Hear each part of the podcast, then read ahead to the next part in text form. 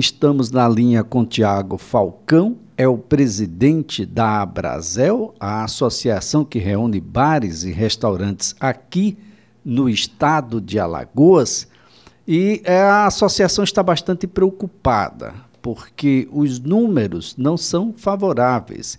Há uma expectativa, inclusive, de que o governo estadual adote medidas mais restritivas. Entre essas medidas, medidas que podem afetar o funcionamento desses estabelecimentos e a associação cobra uma fiscalização mais rigorosa, mais intensa, de modo a fazer com que todos os estabelecimentos possam de fato cumprir fielmente aquilo que está proposto e disposto a, nas regras a, que regulam aqui no estado de Alagoas o combate à pandemia da Covid-19. Se todos cumprirem, a gente vai ter aí números que são mais favoráveis.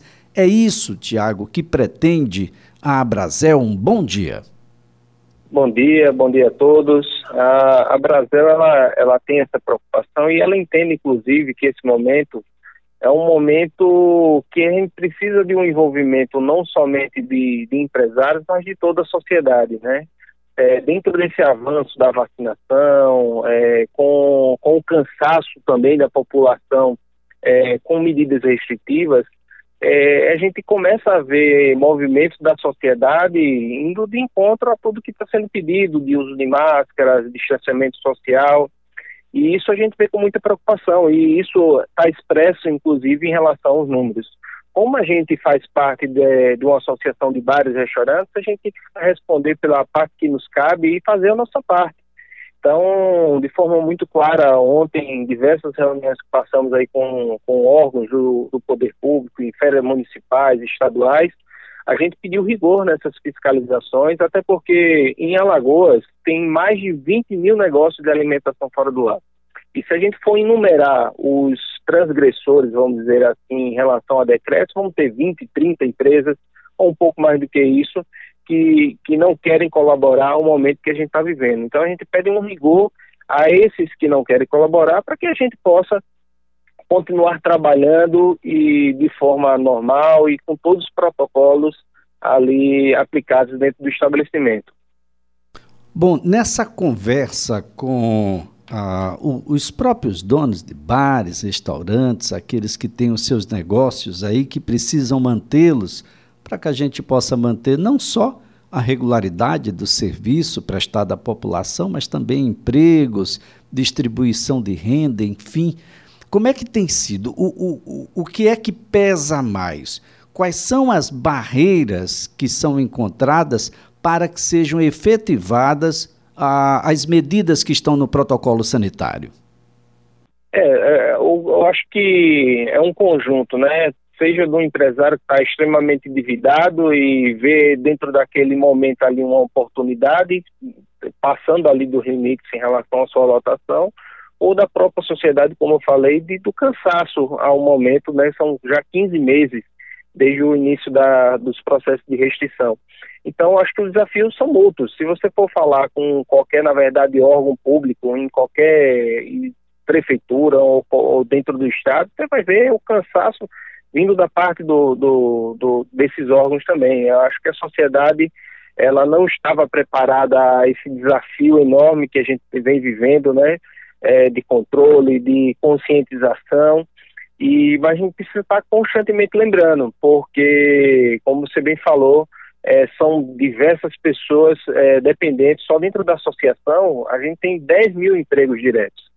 Então, quando a gente está falando, é, e se a gente for levar em consideração que são 20 mil empresas dentro de Alagoas, a gente está falando de uma pequena minoria do emprego gerado aí é, em vários restaurantes dentro do mundo geral. Então a gente vê com muita preocupação essa, essa gangorra é, de abre, fecha, restringe, ela é muito prejudicial para a gente. A gente entende que o horário de 21 horas é um horário limite ali de um funcionamento de um comércio noturno, uma pizzaria, por exemplo, é, é um limite. Você vai para uma pizzaria, você vai se deslocar essa pizzaria umas 7 horas da noite, vai chegar lá às 7 e meia, que passa seu pedido, 9 horas você está indo embora. Então a gente acha que é um horário razoável, que dá para fazer controle, dá para fazer fiscalização, mas a gente precisa desse rigor para a fiscalização, do entendimento dos empresários também e do entendimento da sociedade. Agora, Tiago, quais são o, o, os próximos passos? Vocês conversaram com autoridades? Que autoridades foram essas? O que é que ficou ah, de uma certa forma alinhado? Ah, como caminhar no sentido de que, olha, ah, não é aqui que se contamina em maior número.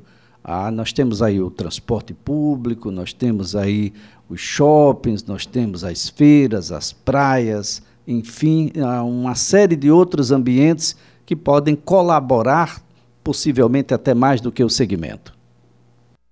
Não, com toda certeza. O que, o que a gente quer trazer, a gente não quer apontar dedo para nada, eu acho que como a gente representa um segmento, acho que a gente tem que trazer a moralidade ao nosso segmento.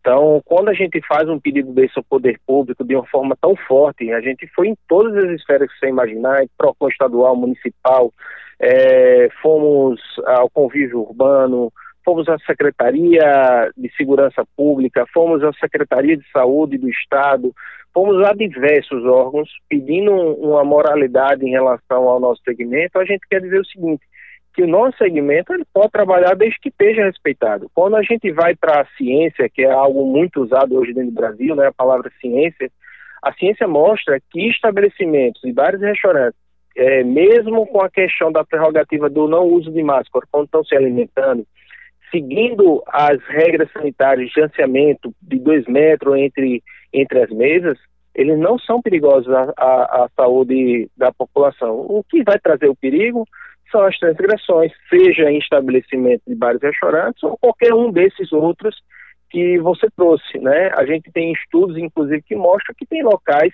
que tem um perigo maior que vários restaurantes usando máscara. Então, eu acho que o grande desafio que vem desde o início da, da pandemia é essa consciência coletiva.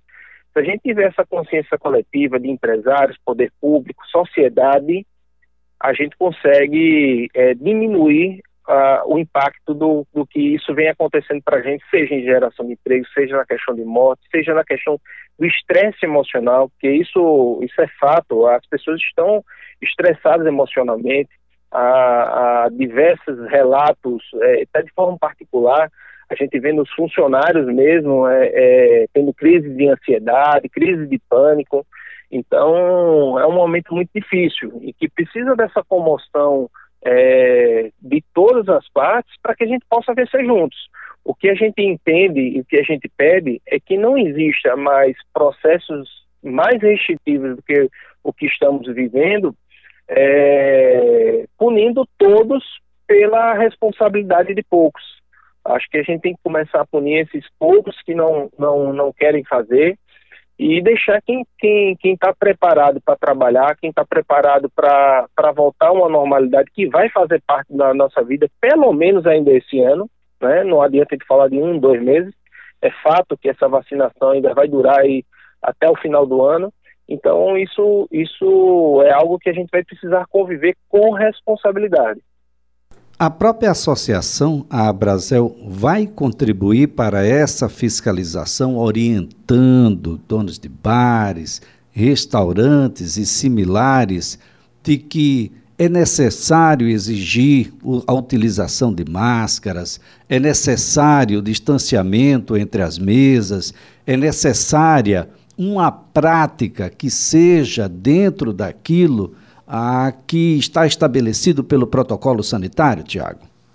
Sem dúvida, sem dúvida. Desde o do primeiro retorno né, da, da primeira onda da pandemia, a Brasil instituiu a Blitz do Bem e vemos constantemente retornando essa Blitz do Bem. Semana passada a gente teve é, nas ruas é, independente do poder público, inclusive um dos pedidos da gente com o poder público é que essas ações deles sejam coordenadas, mas descentralizadas, para que a gente possa estar mais pulverizado dentro desse estabelecimento, a gente não esteja só indo sempre no mesmo, a gente possa ser mais abrangente em relação às fiscalizações. E a Brasil vai, ela vai com o nome Blitz, mas infelizmente o nosso papel, ou felizmente, né, o nosso papel é orientativo, a gente não tem poder de de fiscalização propriamente dito ou de punição. E aí a gente está trazendo esse, esse trabalho não somente aos estabelecimentos proprietários de ações, como também à população. A gente pede o, o uso do espaço, se tiver som na casa, para poder falar, fala com todas as pessoas que estão ali, a importância. E aí, inclusive a mensagem que a gente diz é que se se todo mundo fizer a sua parte, não tem para que a gente está tá fechando. Então, é, é, um, é um processo de responsabilidade também, mais uma vez dito aqui, da sociedade. A sociedade realmente ela está se sentindo é, livre em relação, às vezes, toma a primeira vacina, quando chega à noite acha que está no poder de tirar a máscara. E, infelizmente, essa não é a nossa realidade ainda e a gente precisa estar vigilante para poder a atitude individual não prejudicar um coletivo, né? Se a gente está falando só dentro da associação 10 mil colaboradores, às vezes sua atitude individual vai prejudicar milhares de pessoas. E aí o estabelecimento está preparado para orientar esse cliente que tem uma conduta diversa do protocolo sanitário e até mesmo de impedir a sua entrada e a utilização de serviços de determinados estabelecimentos. Com toda certeza, com toda certeza. Essa nossa recomendação.